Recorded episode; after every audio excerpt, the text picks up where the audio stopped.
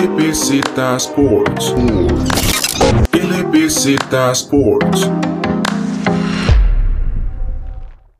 Bienvenidos y bienvenidas a este nuevo episodio sobre la Liga Superior de Baloncesto de Costa Rica, donde vamos otra vez a, a recapitular los marcadores y los encuentros que tuvimos esta semana. Y igual que la semana pasada, hoy me acompaña Carlos Alpizar. Bueno, David, muchísimas gracias de nuevo. Estamos aquí para, para poder llevarles cómo fue esta, esta jornada de, de la, de la Liga Superior de Baloncesto. Tuvieron encuentros, algunos cerrados, otros un poco abiertos. Hubo una sorpresa, si se podría llamar de esa manera, y también darles todo nuestro criterio de cómo fueron los partidos tanto en masculino como en femenino. Bueno, como mencionado, el femenino empezó esta semana, pero empecemos de una vez con los partidos tanto de jueves como el sábado en la rama masculina. El primero de los encuentros fue Azueo Heredia contra Codea La Juela, dos de los equipos más jóvenes de este campeonato y que las bases son principalmente eh, jugadores de juegos nacionales. Sí, David, pues aquí podemos notar que el equipo de Heredia fue el que ganó por seis puntos.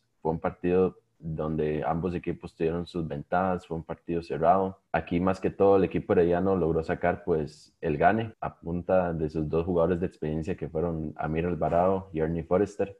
Por parte de Amir Alvarado, eh, él hizo 20 puntos y 8 rebotes, mientras que Ernie aportó 18 puntos a, a, sus compañeros. Y desde la banca podemos ver que el joven Alexander Castro realizó 13 puntos, donde obtuvo bastante cantidad de minutos, fueron 29 en total. Eso se nota que Argüello tuvo muchísima confianza en él para poder este, llevarse la victoria. Carlos, y en ese partido hay algo que incluso lo mencionaban en la transmisión de TDMás. Tanto Ernie como Amir inician el partido tal vez un poco eh, fríos y más que todo en, el perímetro, ¿verdad? Un equipo de la Juela que no tiene mucha altura y que ya después en la segunda mitad del encuentro vemos como tanto Amir como Ernie empiezan a, a utilizar esa experiencia y ir más al aro, sacar faltas, aprovechar la estatura de ellos para lograr la victoria para los heredianos. Exactamente, David. Pues al inicio estaban como Heredia un poco perdido en cuanto a, a su desarrollo ofensivo. Amir se, se, veía que estaba totalmente afuera, no quería, no, no, aprovechaba su estatura, no aprovechaba su experiencia para poder llevarla al aro pero a partir ya del, de la segunda mitad pudieron hacer ese, esos pequeños ajustes, tanto Argüello como los jugadores, para que se pudieran llevar esta, esta victoria tan ajustada. De, de Alajuela vamos a hablar más adelante, porque Alajuela fue el equipo que esta, esta semana le tocó jugar doble, tanto jueves como, como sábado. Vayamos al segundo partido de este día, un encuentro entre Pérez Celedón y el actual campeón San Ramón. Y contanos, Carlos, un poco sobre lo que fue el regreso del, del rifle de Jackie Acuña en, en este partido. Bueno, pues uh, más que todo Jackie eh, volvía a jugar en primera edición después de cuatro años. Pues nadie iba a saber cómo iba a jugar, solo los compañeros claramente en la cancha. Eh, solo pudo jugar siete minutos, anotó dos puntos, tuvo que salir de la cancha por lesión. A lo que habían dicho fue un pequeño desgarro en la pantorrilla días después. Entonces, ese fue como el, el, pequeño aporte que pudo hacer apenas Jackie para el equipo de Pérez León. Sí, ya con, con, la lesión de Jackie, y lo van a escuchar más adelante en el episodio, porque ese va a ser nuestro invitado para hoy. Ya el equipo de PZ Basket confirmó el, que, que, es un desgarre que va a estar fuera por un aproximado de dos semanas. Entonces, esperemos todo avance bien y, y lo podamos ver de nuevo en la primera división. Con respecto a Pérez Celedón, pues, y el partido en sí, pues era un partido complicado porque es contra el actual campeón, pero lo que cabe destacar de, los peseteños es la evolución que tuvieron de, digamos, el primer cuarto y el resto del partido, porque vemos un primer cuarto donde San Ramón gana 28 a 2 puntos, digamos. Solo una canasta que fue de Jackie en ese primer cuarto, pero ya conforme avanzó el partido, mejoraron por lo menos un poco la ofensiva. Hubo pues algunos criterios, más que todo de entrenador, de, de ver quiénes son los que ponían en cancha. Eso afectó mucho más que todo al, inicio, como, está lo, como lo estás mencionando. Entonces, habrá que, que ver si Pérez León, pues en los siguientes partidos que, que ya van a ser contra equipos un poco más al nivel de ellos, a ver si pueden realizar mejores partidos e inclusive ganarlos y utilizar mejor a todos los jugadores que tienen en la banca. La ventaja de Pérez es que ya se quitó, por así decirlo, a los dos equipos más duros del torneo, Escazú y San Ramón, y ahora les toca tal vez con equipos de, que están más en su nivel eh, y que son partidos donde podemos ver una buena competencia tanto de Pérez de León como los demás equipos. Exactamente, David. Bueno, si queremos mencionar de una vez estadísticas por parte de San Ramón, el mejor jugador del partido fue Isaac Conejo, realizó 23 puntos, 6 rebotes, 5 asistencias y 4 robos. Es bastante bien para lo que es primera división. También se ve el gran aporte de Gerson Harris. La comparación, de hecho, de su juego de una semana a otra es increíble. Ver que apenas podía correr la cancha a, lo, a lo, que fue su primera semana, comparación a esta semana, que hundirla en rompimiento y todo, es bastante que ya se ve el, el ritmo que ha agarrado. Y desde la banca, el aporte de, de Mario González Chino hizo 17 puntos y 7 rebotes. Vayamos a los partidos de, de sábado en la noche. Y empezamos con un San Carlos Escazú, con un marcador un poco abultado, ¿verdad? Un Escazú que a pesar de tener la victoria no, no aflojó en ningún momento y bueno, nos regaló el, el, el marcador más alto en lo que ha sido esta, este torneo y segundo partido para para Escazú, que anota más de 100 puntos. Al final, bueno, Escazú logró la victoria con 120 a 44. Escazú llegó muy sólido a este partido. Eh, trataron de, pues, de dar como un golpe de autoridad desde el inicio y se mantuvieron con esa mentalidad todos en el equipo hasta el final. Podemos notar eh, como sus figuras estrellas desde de este partido que fueron eh, Daniel Shen con 21 puntos, 5 asistencias y 5 robos. También su hermano eh, David que hizo 18 puntos, 11 rebotes. Por su parte Rogel que hizo 16 puntos. Y aquí en ese partido, bueno, como empezamos, empezaste a mencionar los puntos, pues destacable que son 7 los jugadores de, de Escazú que logran pues anotar doble dígitos, digamos, más de 10 puntos. Y también eh, dos de los nuevos integrantes en el equipo, Carlos Pereira y Fabián Segura, que lo mencionábamos en el, en el episodio anterior, pues logra 12 para Carlos y 10 puntos para Fabián. Entonces ya vemos que conforme fue avanzando el partido, ambos fueron agarrando tal vez un poco más de confianza con respecto a la semana anterior y nos dieron mejores actuaciones. Pues ellos están acoplándose muy bien al equipo, están haciendo las cosas que les están pidiendo el, tanto el entrenador como sus compañeros y ahí se ha reflejado pues su aporte desde la banca, al igual que Steve McDonald realizó 16 puntos y también Víctor Arias que hizo 15. Y en ese partido, Carlos, bueno,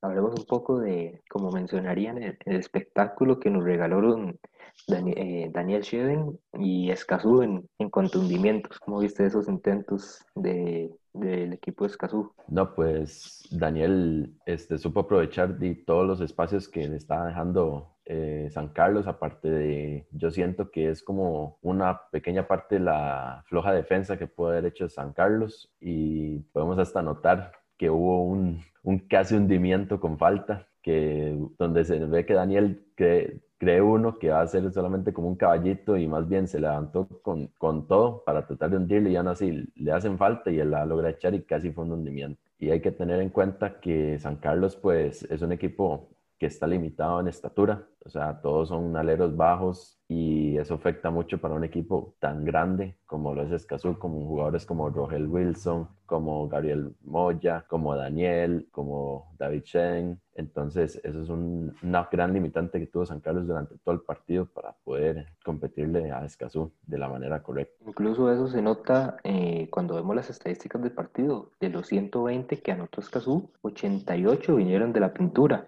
vemos que es un, por ahí de un 73% de los puntos que lograron anotar desde eh, alrededor del aro y es a lo que mencionas, Escazú aprovechó durante todo el partido esa ventaja en estatura con, con David, con Roel, el mismo Daniel, a veces se, se, metía en esa zona y tanto McDonald como Víctor también aprovecharon esa diferencia de estatura con respecto a San Carlos. Y no sé si podemos ir de una vez al, al partido sorpresa de la jornada, que nos regaló un buen partido, un buen espectáculo el equipo de Jaguares y Quirres y Codea La Juela. Ahora si quieres, pues hay que mencionar, eh, empezaron ya a jugar en primera edición desde el año 2018, entonces son pues un equipo ya regular y Alajuela que entró este año y Alajuela ganó 72 a 6-9. David, ¿usted qué piensa de este partido? Sí, un poco sorpresa y digamos, la semana pasada vimos a Siquibres, que fue el que empezó abajo, eh, abajo por una gran diferencia contra San Carlos y al finalizar el partido la historia era diferente. Siquibres había remontado y, y, conseguido la victoria y esta semana vemos que más bien Siquibres es el que, el que, al que le remonta en el partido. Vemos que por, en los primeros 6, 7 minutos, Siquibres tenía una ventaja de, de, alrededor de 15 puntos y que el equipo de Coda de la Juela hizo sus, hizo sus ajustes y poco a poco fueron recortando la diferencia en el marcador hasta que en los momentos finales del partido, con unos tiros libres de Jacob, lograron conseguir la ventaja en el marcador por primera vez en el partido y desde ahí eh, la fueron aumentando poco a poco, respondiendo a los intentos que hacía Siquibres para volver a conseguir la ventaja y vemos un equipo de la Juela que pues no se rindió y siguió jugando, siguió metido dentro del partido para conseguir su primer victoria en primera división. Aquí podemos pues destacar de lo que fue Siquirres, eh, Germana Con hizo 13 puntos. Eh, Jorge Villegas, que se viene incorporando al equipo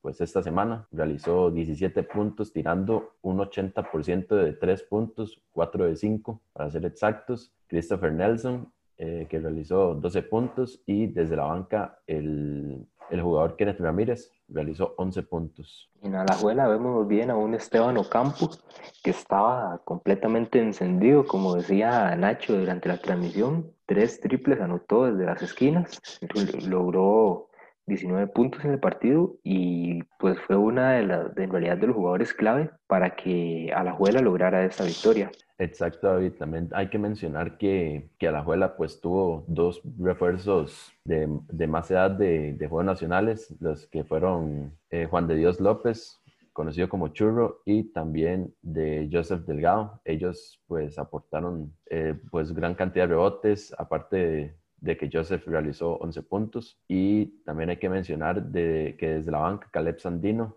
realizó 12 puntos. Bueno, esos, estos nuevos integrantes que mencionas vos, tanto Juan de Dios como Joseph, eh, pues le ayuda tal vez a la abuela a tener ese factor que pues que no tenían de, de, experiencia. Vemos por lo menos un equipo de Heredia que con, tanto con Amir como Ernie y que esos fueron tal vez los jugadores clave para la victoria contra el mismo Alajuela y, y tal vez eh, Edwin Mora análisis dice, no le vendría mal tal vez un, un par de, de, jugadores de más experiencia al equipo y, y fueron dos jugadores que le aportaron bastante a la juela a lo largo del partido. Más que todo, Fati tuvo que ingeniárselas, por decirlo así, porque hay que tener en cuenta que Codela Juelas es un equipo limitado en estatura a comparación de, de Siquirios, entonces tuvo que tuvo que buscar pues alguna manera de tratar de, de no sufrir en la parte del posteo, eh, de posteo, rebotes, puntos en la zona. Entonces eso fue lo que les ayudó bastante para poder conseguir la victoria. Una victoria muy sufrida para la abuela, pero que les debe,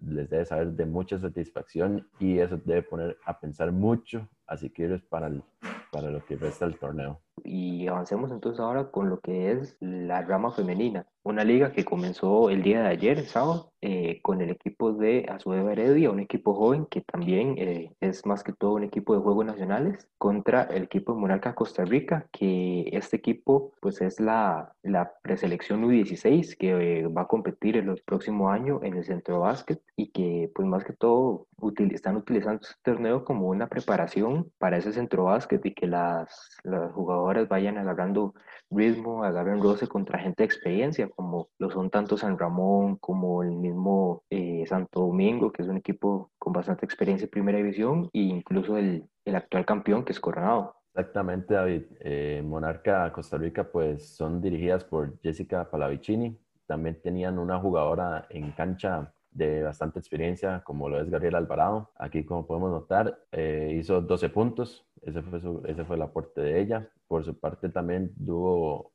a Alejandra Montero con 11 puntos y a Alex Alfaro con 10 puntos. Esto más que todo a Monarca Costa Rica, le, pues es como para agarrar experiencia, como usted lo dijiste, David, para que puedan pues agarrar más que todo mañas y también que tengan un poco más de roce, porque hay que mencionar que son, que son jugadoras pues muy jóvenes, 15, 16 años, como lo estaba mencionando en la transmisión de Tele1. Mientras que en el cuadro herediano, pues una Ariana Mora que igual eh, ha sido seleccionada nacional en varias selecciones menores, eh, juegos nacionales y todo, que en ese partido fue como la principal figura de las heredianas con 13 puntos y 13 rebotes, un doble doble para la menor de las hermanas Mora. Empezó, en realidad el partido pues empezó como bastante ajustado, incluso Monarca ganó el primer cuarto por un punto, pero después de eso tal vez con, con los cambios eh, en el equipo Monarca, Heredia fue, fue subiendo nivel y poco a poco se fueron alejando en el marcador. Correcto, David. Aparte también que hicieron un buen ajuste en defensa, por el equipo de Monarca como que tuvo ciertos errores a la hora de, de realizar sus tiros al aro. Tuvieron varios errores que eso sí les pudo costar pues un poco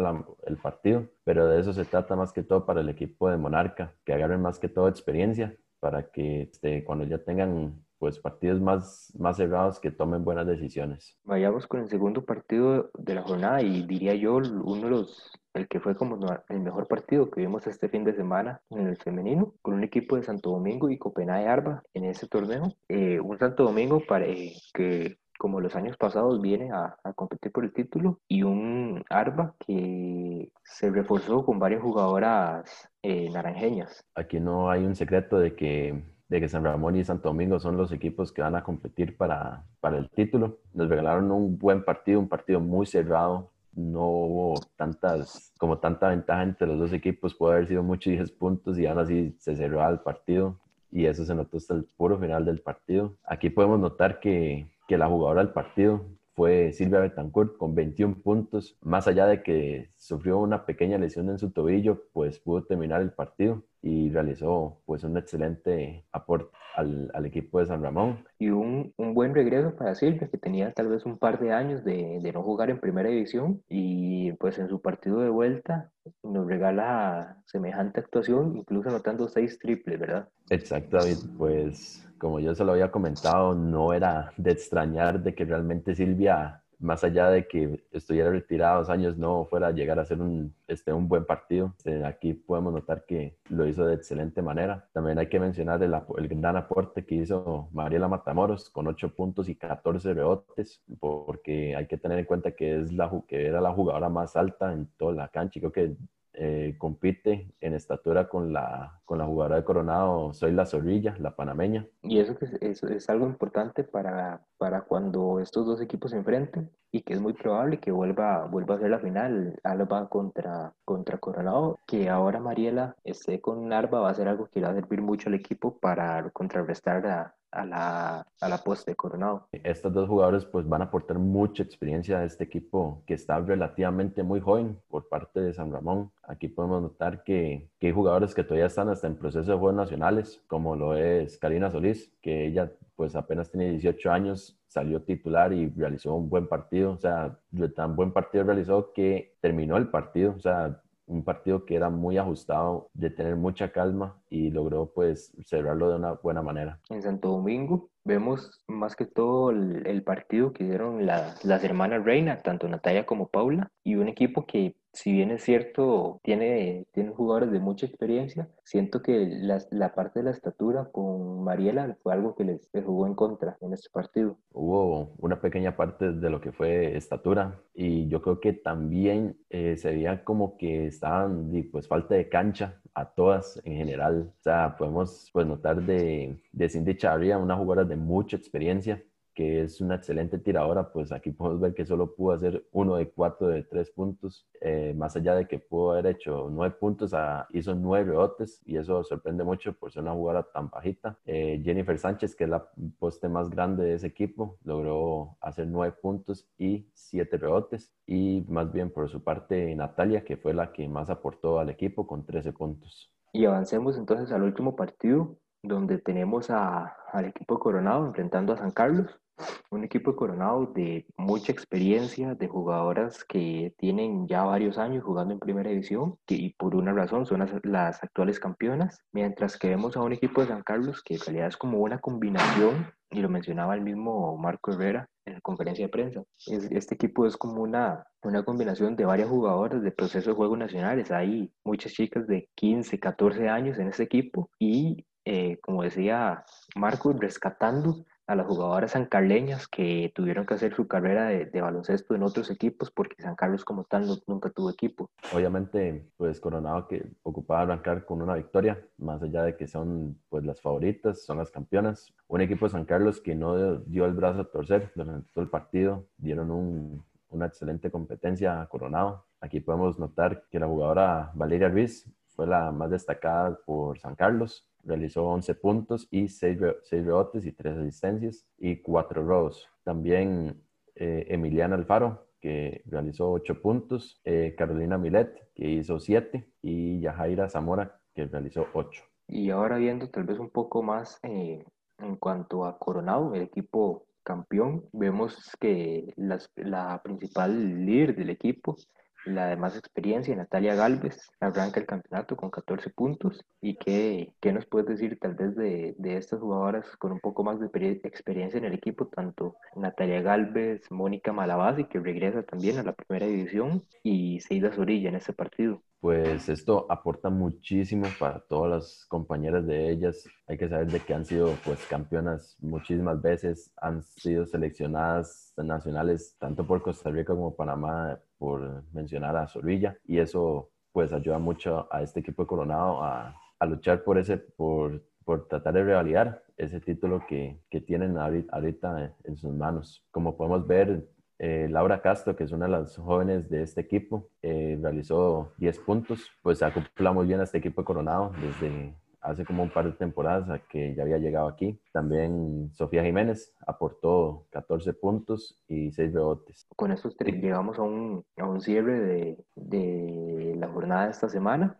Carlos, bueno, ya adelantamos un poco el invitado esta semana, pero contanos un poco más de, del señor Jackie Acuña. Ok, como lo acaba de mencionar eh, mi, este, mi compañero David, pues el invitado esta semana es el rifle de, desde Pérez de León, Jackie Acuña, aquí nos va a mencionar más que todo cómo fue pues sus inicios en el baloncesto nacional, también pues toda su experiencia fuera del país y también cómo fue todo ese proceso de, de jugar en primera edición, también sobre su estado de salud cuando le dio el infarto cerebeloso y cómo fue todo ese proceso para poder rehabilitarse y poder pues volver a, a la máxima categoría como del baloncesto nacional. Bueno, ya con esto llegamos a un cierre y sin nada más que decir, les dejamos a la entrevista con Jackie Acuña y los esperamos la próxima semana.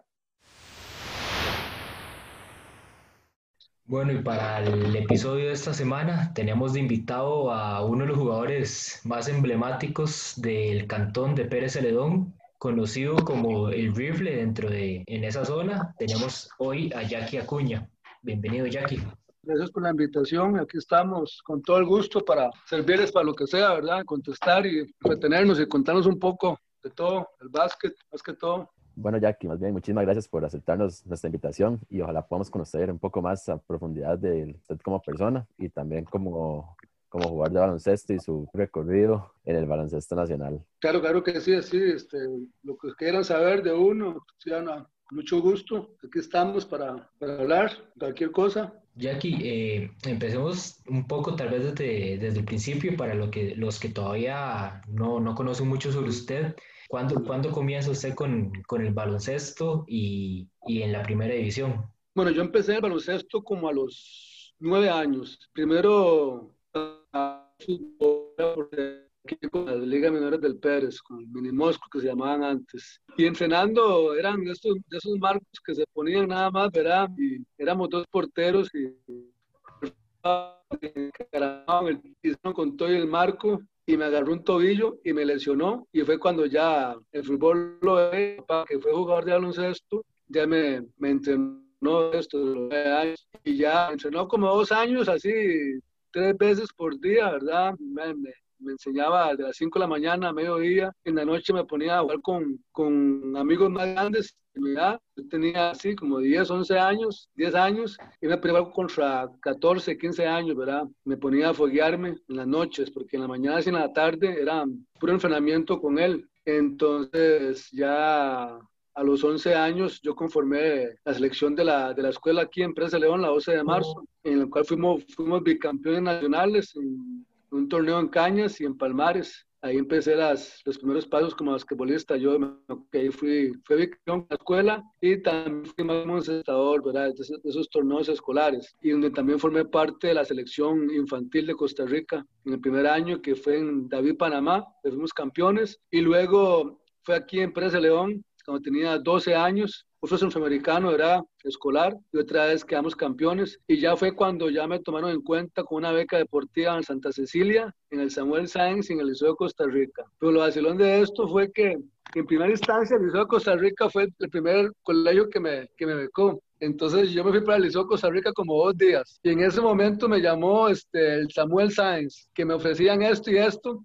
Entonces le dije al liceo que no, que iba para el Samuel, nos dejó votados. Y ya estando en el Samuel Sáenz, uniformado y todo, el primer día de clases, recién una llamada Santa Cecilia. En ese entonces Santa Cecilia y becaba a todos los jugadores, todos los mejores jugadores de todo, de todo el país. De ahí me ofrecieron de todo. De ahí entonces también le dije a Samuel que, que, que me para Santa Cecilia. Y claro, ahí Samuel Sáenz, Santa Cecilia, se formó una rivalidad enorme, ¿verdad? En esos, en esos años, ¿verdad? Y contra mi persona fue algo increíble, ¿verdad? La ganaron contra mí los estudiantes, los jugadores y los partidos eran a muerte, ¿verdad? Contra ellos. Y ahí fue más que todo cuando yo me fui formando y formando como jugador. Y ahí en Samuel es donde usted, pues prácticamente juega lo que sería todo el colegio. En el Samuel, como le digo, estuve como dos días también. Perdón, perdón, en, el, en Santa Cecilia, en Santa ahí Cecilia. hice todo mi colegio. Hice todo mi colegio. Y el último año fui a un centro de básquet juvenil a México, Puebla, ¿verdad? Con la selección de Costa Rica. Y ahí fue donde me becó la Universidad UPAEP. A esa universidad salió Gustavo Ayón. Ahí también estuvo Clifford Smith y Ujú. David Barrantes, el Greco. Y ahí estuve un año, pero la beca era universitaria. Yo estaba en el colegio. Y la cosa fue que yo les dije que yo estaba en el colegio, que yo no podía irme para la universidad todavía. Entonces yo me dijeron, Jackie, por aquí tenemos como decir una sucursal de la universidad. Entonces, vengas este año para acá, juega campeonatos colegial y el otro año que lo queremos universitario, se queda aquí. Y a mí todo el mundo me decía, Jackie, mejor saque aquí el bachillerato porque allá no sabe si usted es más duro o qué. Y luego se va para la universidad y ya ahí se queda ahí haciendo su, su, su carrera basquetbolística, el estudio y todo. Pero mi papá siempre en el básquet ha sido muy intenso, ¿verdad? Entonces me dijo, no, usted se va ya para México, se va, se va ya. Y mi mamá y todo el mundo decía, no, ya que termina el colegio aquí en Costa Rica y se va para la universidad más seguro. Pero ahí, como yo siempre decía caso mi papá en básquet, ya yo me fui para allá, terminar el quinto año. Y me fue muy bien lo que es en el baloncesto, el campeonato nacional, quedamos tercer lugar y yo quedé en el equipo ideal los cinco mejores jugadores del campeonato. Pero cuando ya terminó todo lo del campeonato y yo tenía que ir a, a hacer la solicitud de, de estudio, digamos, llegamos ahí a como decir el Ministerio de Educación Pública allá el MEP, allá en, en DF, y le dijeron a los de la, de la, de la universidad ahí que me faltaba año y medio más de colegio porque aquí en México eran seis años, de, de, digamos, de secundaria. Era Yo terminar dije, el quinto y el duodécimo. Ujú, Y le digo, pues es que mi país son cinco años. todavía A faltaba decir, pero aquí es año. diferente el estudio y todo eso, ¿verdad? Y yo, ay, ay, ay. Entonces, de ahí, de la universidad, como era la beca, ellos de ahí no sabían el mecanismo de- del colegio ahí, aquí, ni en México. Entonces, de ahí me dijeron, ya aquí le tenemos una opción de que se quede un año más haciendo el colegio, y nosotros lo esperamos a la universidad y se quede aquí tranquilo, con las mismas condiciones de la beca. Sí, pero yo, de, yo no sé qué, qué, qué, qué me pensó en ese momento. Y yo dije, no, no, yo me voy para Costa Rica a sacar el bachillerato por madurez y yo regreso en tres meses ya para la universidad. Según yo, ¿verdad? Sí, a sacar eso en tres meses. Pero resulta que aparte de eso, yo no sé qué pasó con mis, cuando yo pasé al aeropuerto en, México, como que no me sellaron el pasaporte, la entrada. Y también tuve problemas de, digamos, de estar ilegal en México. Entonces, fueron dos, dos problemas. Primero, que no estaba con el sello. Entonces, me dijeron que tenía que irme y regresar por, por eso mismo. Entonces, que me, me dan como 90 días o 9 días, no sé cuánto era el permiso que le dan a uno para, para salir del país, ¿verdad? De ahí. Y entonces yo les digo que no, yo voy para Costa Rica, saco el bachillerato y me vengo para la universidad en tres meses, según yo. Y me vine para Costa Rica hacerlo por madurez. A los tres meses presenté las cinco materias que quedé en matemáticas y sociales. Y me llamaron de México y digo, vea, dentro de tres, cuatro meses repito, dos materias, temen tiempo. Me hace, bueno, órale, me decían. Y ya otra vez llegué a la convocatoria y de nuevo me quedé. Y me llaman y yo no, no. Ve, para no cansarlos, así duré tres años sacando el bachillerato, lastimosamente. Y ya los últimos tres años me llamaron, no, no, no, ya no, ya no, ya no, ya no, ya no quiero irme, ya, de esto va muy difícil para mí, y no, y, y no, no, no me fui, no fui a la universidad, y pues siempre he dicho, y todo pasa por algo, ya, y un propósito de Dios, ¿verdad? Y lastimosamente no, no pude regresar a México a, a seguir mi carrera basquetbolística, que era lo que yo quería, pero ahí, desgraciadamente, ahí pensé mal, escogí mal las decisiones, y no me fui. Ya que ahí en el Santa Cecilia es donde usted conoce a Clifford. Exactamente, exactamente, porque digamos, cuando, cuando ahí me becaron en Santa Cecilia, ahí también lo estaban becando el mismo año. Y ahí fue, ahí, fue cuando fuimos a un campamento de la, de la NBA, él y yo, un campamento de la NBA con George Cash, con los 100 mejores jugadores de, de Estados Unidos. Que ahí estuvimos juntos, hicimos hey, selecciones juveniles, mayores y, y, equipos siempre casi que juntos, que fui yo. Sí, claro, ya que menos que di, esa experiencia, di, estando todavía di, como menor de edad y ya haciendo esa transición, pues fue bastante enriquecedora, pienso yo. ¿Y a qué edad fue que ya pudo pues, debutar en primera edición y con qué equipo, más que todo? Sí, cuando, cuando yo regresé de México, apenas llegando, recién llegado al país, me llamó Liceo Costa Rica para que formara parte del equipo de primera división. Entonces ahí yo duré tres años en el Liceo Costa Rica, de 17 a 20 años. Y ya después, cuando ya empecé el cuarto año, mi papá este, se le ocurrió hacer un equipo aquí en Empresa León de Primera División. Entonces él me dijo a mí, véngase para acá, Pérez, porque voy a hacer equipo. Entonces yo no lo pensé y me vine para Pérez. Y aquí estando con Pérez, tres años jugué, ¿verdad?, con el equipo. Y a los tres años de nuevo me llamó el Liceo Costa Rica, que me ofrecían, o sea, me ofrecían muchas cosas. Entonces, quiero irme este año otra vez para ver qué. Ese año de nuevo me fui para el Liceo Costa Rica. Y estuve un año ahí y otra vez me regresé para, para Pérez de León, yo, un año nada más quería, y otra vez me regresé con Pérez y aquí hice toda la carrera ya después con Pérez. Desde los 23 años en adelante, ya hice toda la carrera con Pérez. Ese equipo que, que inició con su papá fue ahí en, por los años 2000, que me comentaba Royran, que, que fue como el periodo más largo que tuvo Pérez de León en primera, el 2000 al 2015. Exactamente, exactamente, fue uno de los periodos más largos que, que tuvo el equipo de Pérez, fue como en el 2000 por ahí, exactamente, sí. Y ahí ya ya, ya Pérez estaba más, más estabilizado en la primera, hay ya más, más patrocinio y más ayudas, y, fue cuando Pérez ya estaba muy consolidado en la primera edición, ¿verdad? Pues ese fue su último año, en 2015 que jugó en primera edición, que fue el mismo año que ganaron el Centroamericano, ¿verdad? Sí, el Centroamericano que fue en Costa Rica fue en el 2003, si me equivoco, por ahí, pero yo luego jugué, yo jugué la última temporada, jugué 2013, 14, 15 y 16, creo que fue la última. 16 y hasta, y hasta ahora que otra vez se, hizo la idea otra vez de, de ser equipo en primera división de Pérez, ¿verdad? Hace cuatro años había dejado de, de participar en primera división. Jackie, cuando Pérez Celedón hace, digamos, el anuncio de que usted va a regresar a jugar, digamos, ahí ellos informan también de una un aspecto de salud que usted lo mantuvo por varios años eh, fuera, fuera de las canchas. Si nos pudieras comentar un poco de, de qué fue lo que te pasó hace ya unos cuatro o cinco años. Eso fue en, en el último año que yo, que yo jugué primera, a finales de ese año, a mí, yo, yo estando tan en el gimnasio, ¿verdad? Siempre al gimnasio me voy a tirar, practicar ahí en los tiros y todo eso. Y cuando fui al gimnasio a tirar, pues sentí un poco de mareos y yo me levanté la silla de, de, la, de la banca ahí en el polideportivo donde tiraba yo y me mareé, me mareé mucho. Yo me acosté en el piso y hago yo, qué, qué raro, ah, qué raro me siento. Y me hice levantar y otra vez sentía mareos y mareos. Y al ratico ya 15, 20 minutos, yo no, me, voy para la casa. Y me fui para la casa, ¿verdad? Estaba yo solo, estaba en mi casa de habitación solo. Mis papás estaban en Guanacaste. Y como en la, no, en la noche, como las 7 de la noche, yo me acuerdo que jugaba Costa Rica, Panamá, creo que en eliminatoria, no sé qué, de fútbol, ¿verdad? En eso yo mandé a pedir un express. Y en eso que la moto pitó, ahí en, la, en casa, yo estaba acostado en la tele y me levanto yo para recibir el express y no pude levantarme del, del mareo, dolor de cabeza, pero era algo exagerado, ¿verdad? Entonces le dije al de la moto, entre por favor, no me siento bien. Entonces él entró, me dio la comida y él se fue. Y yo en ese momento no aguanté la cabeza, pero yo me revolcaba en el piso, me revolcaba en el piso. y mis papás estaban en Guanacaste. Entonces yo los llamé y me decían, oh, que ya nos vamos para allá. Le digo, no, tranquilo, ahorita se me alivia, seguro. Ya yo corté, yo no voy a dormir. ¿Y usted, usted Y estaba en Pérez ya- Celedón?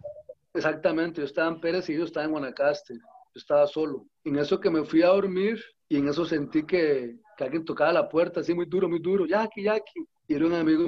¿Qué pasa? que está bien? Y le hago yo, sí, sí, sí, estoy bien, estoy bien. Pero mis papás entonces decidieron venirse como a las 2 de la mañana de Guanacaste. Llegaron aquí como a las 9 de la mañana a Pérez y cuando llegaron, ya yo, yo estaba, o sea, yo estaba malísimo, con dolor de cabeza, acostado en el piso y mi papá me hace, vamos a tomar la, la presión. Y fuimos a tomar la presión y, y las tenía muy alta. Entonces me mandaron unas pastillas ahí, no sé qué, más tranquilo. Llegué a la casa y al ratico otra vez sentía lo mismo. Y ya le dije, papá, no, yo estoy bien, yo estoy bien. Y yo me, me encerré en el cuarto, pero que va, sentía esos mareos, mareos feísimos. Día yo no aguantaba, no aguantaba el dolor de cabeza y mareos. Y le dije a mis papás, no, no, esto está raro. Entonces mi papá me llevó a una clínica privada, el doctor Muñoz, me acuerdo el apellido, es muy amigo de mi papá. Y nos fuimos para ahí, ¿verdad? Como a las 11 del. Y nos pasó y ya me estaba revisando la cabeza, que aquí, que allá. Y llega y nos sienta y nos dice, este Lalo, que la Lalo, dice mi papá, ¿usted quiere saber qué tiene su hijo? Le dice, sí, claro.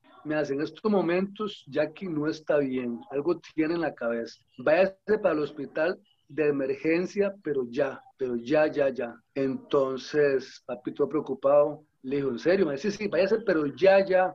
En eso, el papi agarró el carro y, y nos fuimos el hospital. Y llegando al hospital, de ahí así, en emergencias, y yo me desmayé y me caí así en, en medio pasillo. Y solo Dios sabe, ¿verdad? Y en ese momento iba pasando el neurólogo del hospital, el neurólogo. Y yo entrenaba al, al hijo de él, baloncesto. Y llega se me queda viendo, este, me queda viendo así en el pasillo, yo, yo tirado, y me hace, usted es Jackie Acuña, el entrenador de mi hijo, no sé qué. Le vuelvo yo sí, la sí, doctor, estoy mal, no sé qué me pasa. Y se me, y se me queda viendo y me hace, "Mm, usted de los míos, véngase para acá. Le vamos a hacer un tac. Y me metieron así rápido, pa, pa, pa, me hicieron el tac, le dieron el disco y me hace, vea, Jackie, a usted se le acaba de reventar una arteria. Le dio un infarto cerebeloso, se llama. O sea, está el infarto cerebral, pero lo mío es cerebeloso. Más, si usted tiene reventada una arteria, tenemos que internarlo, tenemos que coag- coagularlo por unos 15, 22 días para que esa, esa arteria sane. Entonces de ahí me internaron el hospital como 22 días, estaba anticoagulado ya, me metían como 6, 7 inyecciones por día y ya después de eso este, me dio de alta el doctor, me dio de alta, ¿verdad? En 2016. Pero en el 2018 estaba yo en el gimnasio de pesas haciendo un ejercicio y otra vez me empiezan a dar los mareos que me daban. Y ya yo llamé a mi esposa y le hago, no, eso está raro, eso está raro. Y me fui para el hospital a buscar al doctor y me hace, Jackie, vamos para que lo manden al, al Calderón Guardia, que le dan ultrasonido del cuello y no sé qué. El otro día me fui para el hospital Calderón Guardia, me atendieron, me hicieron ultrasonido y la que me vio otra vez me dijo que yo estaba mal de la arteria, que la arteria mía se me llena de grasa, que no se explican por qué, pero la arteria esa que está mala se me llena mucha de grasa. Si yo como grasa y todo, a mí se me va acumulando. Entonces en ese 2018 me mandaron una dieta, me mandaron, o sea, comer sano y hacer poco ejercicio, no tan intenso, y unas pastillas, pero hay uno, uno, uno tan, tan terco, ¿verdad? Yo de verdad no, no hice caso, no hice caso y no es que, no es como mal, sino que eh, obviamente uno se da sus gustillos con pizza, o de vez en cuando, ¿verdad? Yo me cuidaba, siempre me he cuidado mucho. Y las pastillas no las compré. Y hace como dos meses, como en julio, finales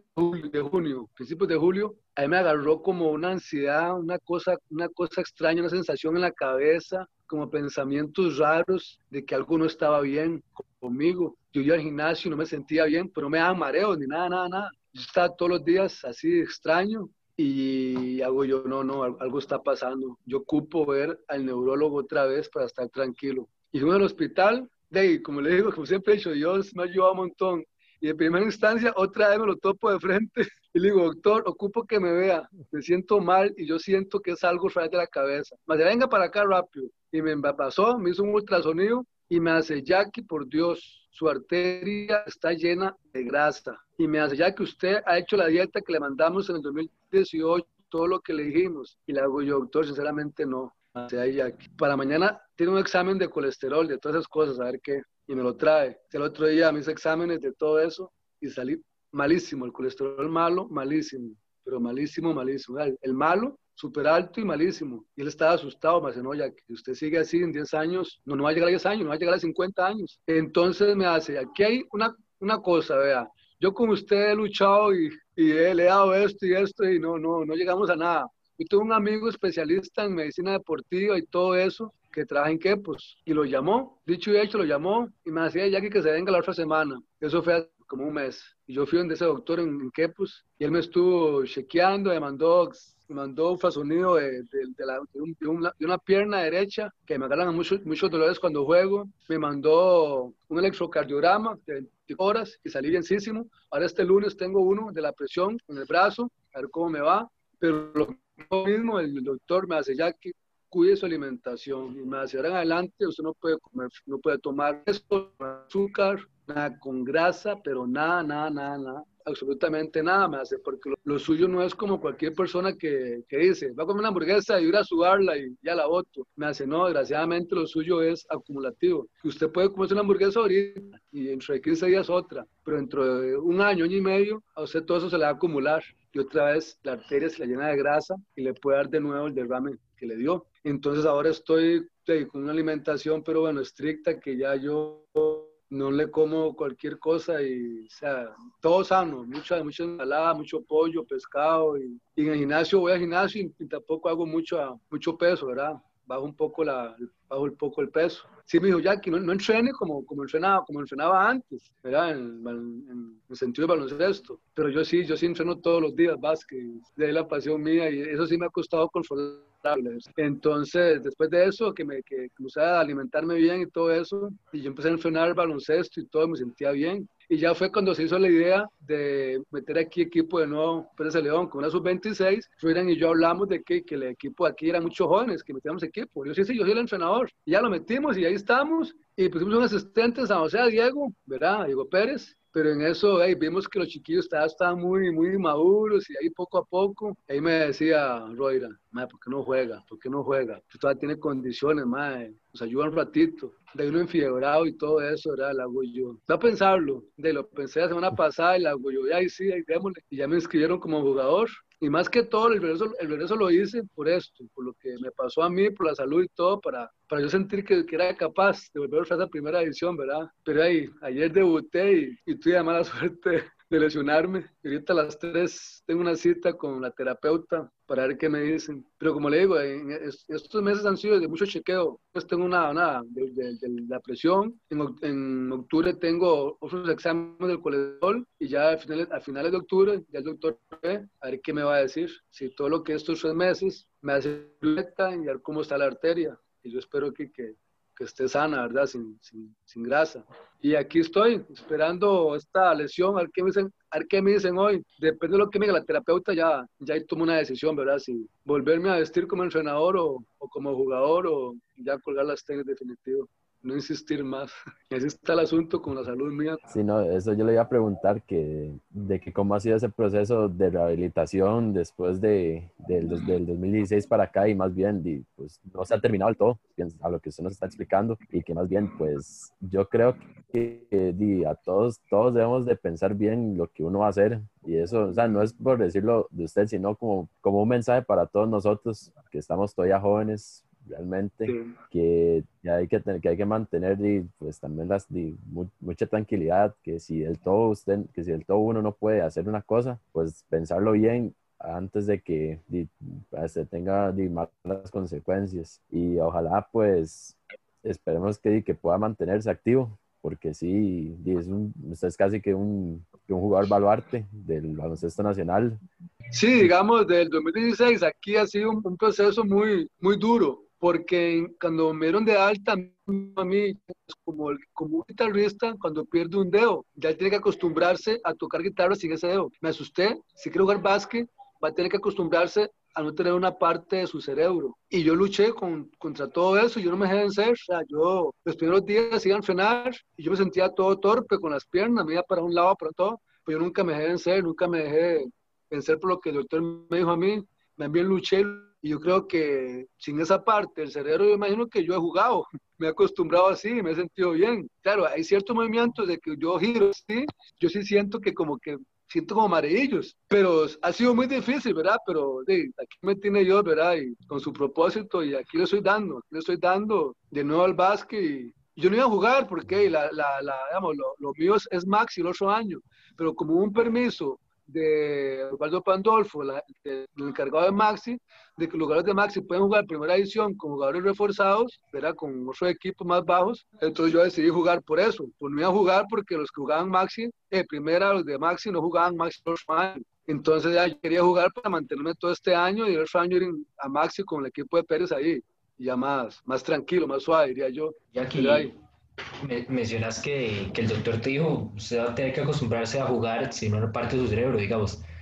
Por así decirlo, como qué limitaciones o qué repercusiones ha, ha tenido en, en, ese aspecto eh, físico lo, lo que le pasó. Él mismo a mí que yo iba a perder mucho coordinación y equilibrio. Y eso fue lo que a mí me, me costó al principio es recuperar, porque yo iba a enfrenar y yo picaba la bola y me iba para un lado y así. La pura terapia, de ahí hablar un poquito es, es, eso, ¿verdad? Este, estar bien del equilibrio y la coordinación, porque él mismo a mí que en la parte del cerebelo fue donde a mí me, me afectó, ese derrame cerebeloso, la parte de coordinación y, y el equilibrio. Entonces, como digo, si hay ciertos movimientos que uno no, no coordina igual que antes, pero como digo, yo, yo no le he dado importancia a eso y, y he seguido, digamos, he, seguido, digamos, sigo siendo, digamos, ese, ese jugador de que, de que o no, no, me importa si tengo algo, algo así que, que, me impida hacerlo, yo no pienso en eso, yo nada más hago el, el movimiento, me salga, pero yo voy para adelante, ¿verdad? Y hablando con la gente, esta lesión, yo nunca en mi vida me he lesionado jugando baloncesto. Nunca, nunca, nunca, nunca. O sea, yo nunca he sabido lo que es una lesión de esguince, de un desgarre, un tirón. O, o sea, yo nunca he sabido nada de eso. Y hasta ayer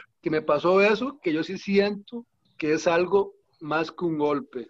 Porque como le digo, yo nunca he sentido una cosa así. Entonces yo estoy preocupado esperando en Dios que a las tres que me dé la terapeuta me diga ella si es un golpe o más allá de ese golpe, ¿verdad? Bueno, Jackie, para ya más o menos ir terminando, pues, ¿cómo fueron esas sensaciones antes de jugar? O sea, ¿qué, qué sintió cuando ya estaba a punto ya de, de, volver a jugar ya primera edición y, y, tener que volver a representar a su cantón, este, tener que ayudar a, a bastantes de esos compañeros porque la mayoría son muy jóvenes? ¿Qué fue lo que sintió antes de que empezara a jugar? Vieras que el lunes, si el lunes en la tarde me, me decía el otro compañero, que es el encargado del equipo, me hace, Jackie, mañana la inscripción el martes, decídase si va a jugar o va a ser el entrenador. Y le hago yo, hijo de puña, este, qué duro, qué decisión, le hago yo, yo quiero, pero no quiero, le hago yo, hey, sabe que la fiebre lo, le gana a uno. Y yo le dije, en la tarde-noche le, le, le, informo qué voy a hacer. Y estuve como de mediodía, como hasta las seis de la tarde pensando, pensando, y tomé la decisión de, de jugar. Y en ese momento que tomé la decisión, sí sentí nervios sentí nervios, como, un chiquillo que hacía los primeros pasos en el baloncesto, era esperando el partido de ayer, de lunes a jueves, se me hizo larguísimo el día y o siempre pensando en, ¿verdad? Ayer que cómo iba a ser el partido, que si iba a anotar puntos, que cuánto iba a aguantar. O sea, yo estaba como un chiquito. Y ayer cuando iba para el, para el viaje igual, estaba, iba yo en el viaje, ansioso y pensando. ya cuando estábamos calentando y todo, ya sí sentía nervios, sí sentía nervios, pero nervios no de jugar, sino que como de todo, o sea, sentía nervios de que me pasaba algo en la salud, o, o sea, todas esas cosas me, me venían en la mente, ¿verdad? Pero yo, ya, yo después cuando ya el partido a iniciar, se me fueron todos esos nervios, ¿verdad? Yo nada más decía que el árbitro tirara la bola y que iniciara el partido. Eh, fueron unos días este, vacilones, porque como le digo, este, me sentía como un chiquito, muy chiquito, que esperando ese día de un regalo, ¿verdad? Entonces sentía esas sensaciones bonitas, ¿verdad? Estar en una cancha ya como, como jugar de primera edición otra vez después de cuatro años. Y al principio sí sentí nervios, pues ya cuando metí la primera canasta, una, una penetración, yo dije, ya, ya, ya aquí ya voy para adelante, ya ahora sí, ya agarré el ritmo, ya agarré confianza, ahora sí, de, pero y, me pasó esto, y ahí, de chiquito se les fueron toda la ilusión.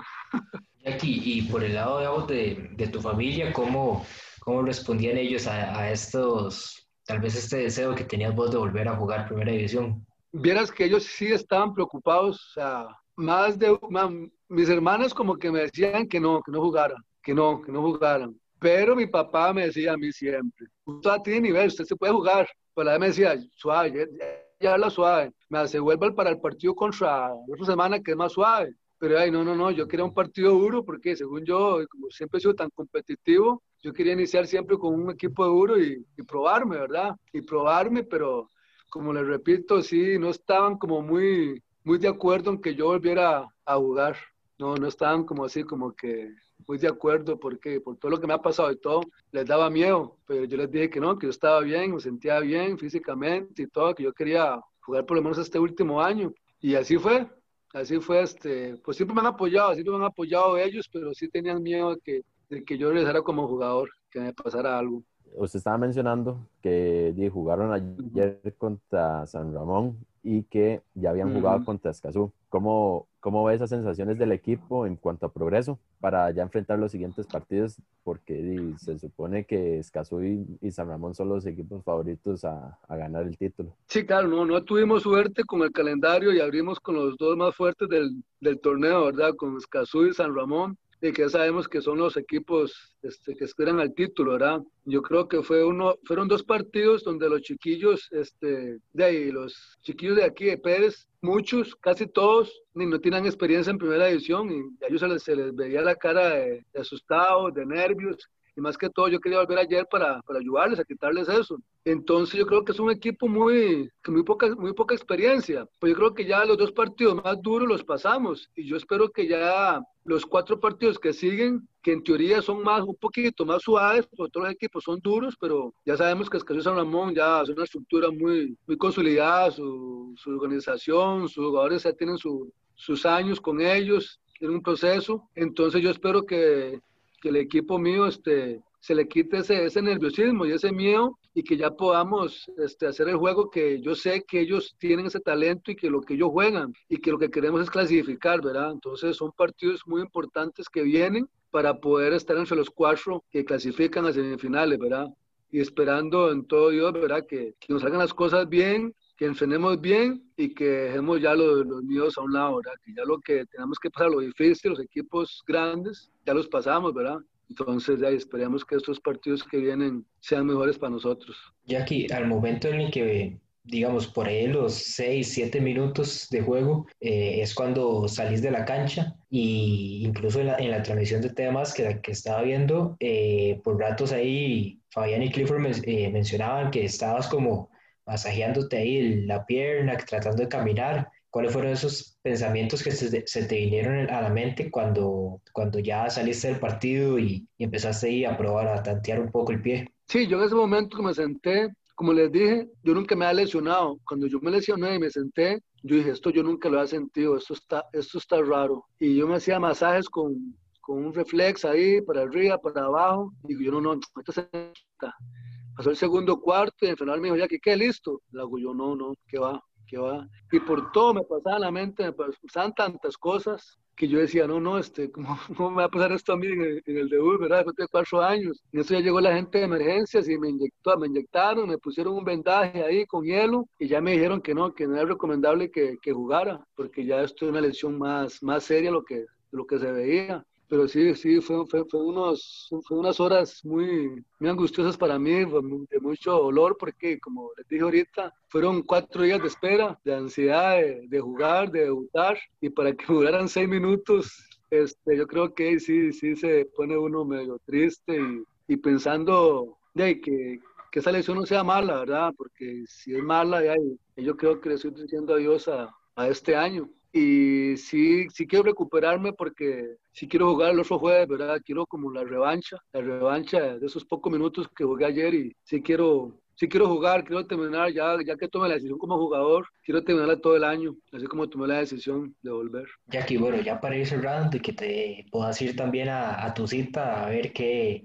qué, qué, termina de hacer ahí con la lesión, eh, hablemos un poco del baloncesto internacional. ¿Qué has visto en estos últimos días de, de la NBA? Bueno, es, obviamente se juega muy extraño, era como se juega sin público y todo, y ha sido un año muy, como todos sabemos, con esta pandemia en el deporte ha sido algo de inusual, ver algo que no se había visto. Y bueno, el equipo mío es San Antonio Spurs, ¿verdad? y lastimosamente quedó, quedó eliminado ahora me gusta mucho como está jugando Miami, Miami Heat, ¿verdad? Dame un toque. Pero ahí, Ahora sí. exactamente. un. Claro, claro.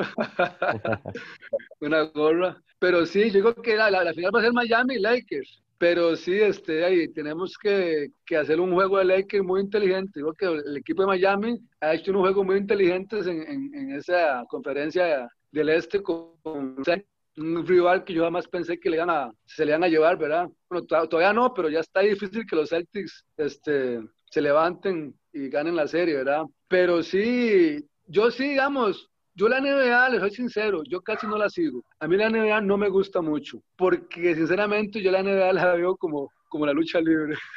Yo, yo veo a veces como que la NBA como que no hay defensa, como que veo todo muy ficticio, todo muy fácil. A mí me gusta mucho el, europeo, la liga universitaria, porque ahí sí se ven que, que se marcan, ahí se ve un básquetbol, o sea, de mucha transición, rompimiento y, defensa. En cambio, yo la NBA como que no hay esa defensa que uno diga, sí, sí, o sea, lo está marcando a, para que no haga nada, pero le dan mucha, mucha distancia a los jugadores y no sé, pero pero como le digo, sí, sí metieron los partidos, pero ay, de que San Antonio queda eliminado, yo, ellos, ellos luego no, no sigo mucho el baloncesto de la NBA. Bueno, Jackie, vos como entrenador, porque digamos, el mismo Eric, Eric así, digamos, un jugador, es un entrenador reconocido dentro de la NBA. ¿Vos cómo, cómo has visto el planteamiento que ha, que ha tenido después en los partidos que has visto de Miami contra los, unos rivales bastante fuertes en Milwaukee y Boston? Sí, yo creo que, que, que el entrenador ha sido muy importante en esta fase para ellos porque ha sabido manejar los jugadores, ¿verdad? Ha sabido el rol de cada uno y ellos han entendido el rol, el rol que tienen que hacer dentro de la cancha y se, y se movilizan muy bien la pelota, o sea, siempre crean espacios para que los jugadores puedan tener sus, sus facilidades para tirar o para penetrar. Yo creo que ese, ese jugador, este, ¿cómo se llama? Eru, el novato, diferencia, o sea, es un, o sea, 20 años lo que tiene y ha hecho la diferencia con, con, ese equipo y ha levantado a ese equipo mucho. O sea, yo creo que el entrenador ha dado mucho movimiento a los jugadores. Este, la rotación de pelota que tienen ellos es increíble. O sea, es un rol que cada uno tiene tan importante que, que los ha llegado hasta donde están y con eso les va a llegar para la final. Y ahí en la final, vamos a ver qué pasa. O sea, vamos a ver qué pasa, porque yo a ese equipo de Miami sí lo veo muy fuerte a que se lleve el título, ¿verdad? Si siguen jugando así como están, a los Lakers les va, les va a costar toda esa acción que Miami tiene con la bola, ¿verdad? Ya, ya tenemos la predicción de Jackie para la, las finales de NBA. Miami gana en 7 y queda campeón el título, entonces. Esperemos que sí, yo creo que sí, espero. Yo, yo voy con Miami al final, yo voy con Miami. Carlos, ¿algo que decir ahorita ya para una última pregunta para Jackie antes de cerrar? Yo creo que más bien sería eh, agradecimiento a Jackie por, por darnos toda su perspectiva, todo su rodaje, tanto aquí en Costa Rica como en México. De hecho, yo no sabía que había ido a México a jugar. Y también pues desearle lo mejor de los éxitos, muchísima suerte y también pronta recuperación para que pueda pues volver a jugar. No, más bien un agradecimiento a usted, ¿verdad? Por tomarme en cuenta y darme este espacio para expresarme, ¿verdad? Todo, toda la, la, carrera mía de básquetbol y todo eso, este, es muy importante, ¿verdad? Que a veces la gente no sabe muchas cosas y les agradezco mucho, ¿verdad? Les agradezco mucho este, a ustedes por esa oportunidad de, de estar aquí haciendo este Zoom que para nosotros es muy valioso, para mi persona y todo esto, entonces, para el baloncesto, ¿verdad? Que es ganancia también, historia y todo eso, y sigan adelante y aquí estamos para lo que quieran, con mucho gusto, cuando ocupen una, otra noticia, lo que sea, aquí voy a estar siempre a la disposición. No, muchas gracias, Jackie. Igual, eh, con esto nos cerramos este segundo episodio de, de invitados de, de Baloncesto Nacional y muchas gracias igual tanto a Jackie, Carlos y a todos los que nos estén escuchando. LBZ Sports. LBZ Sports.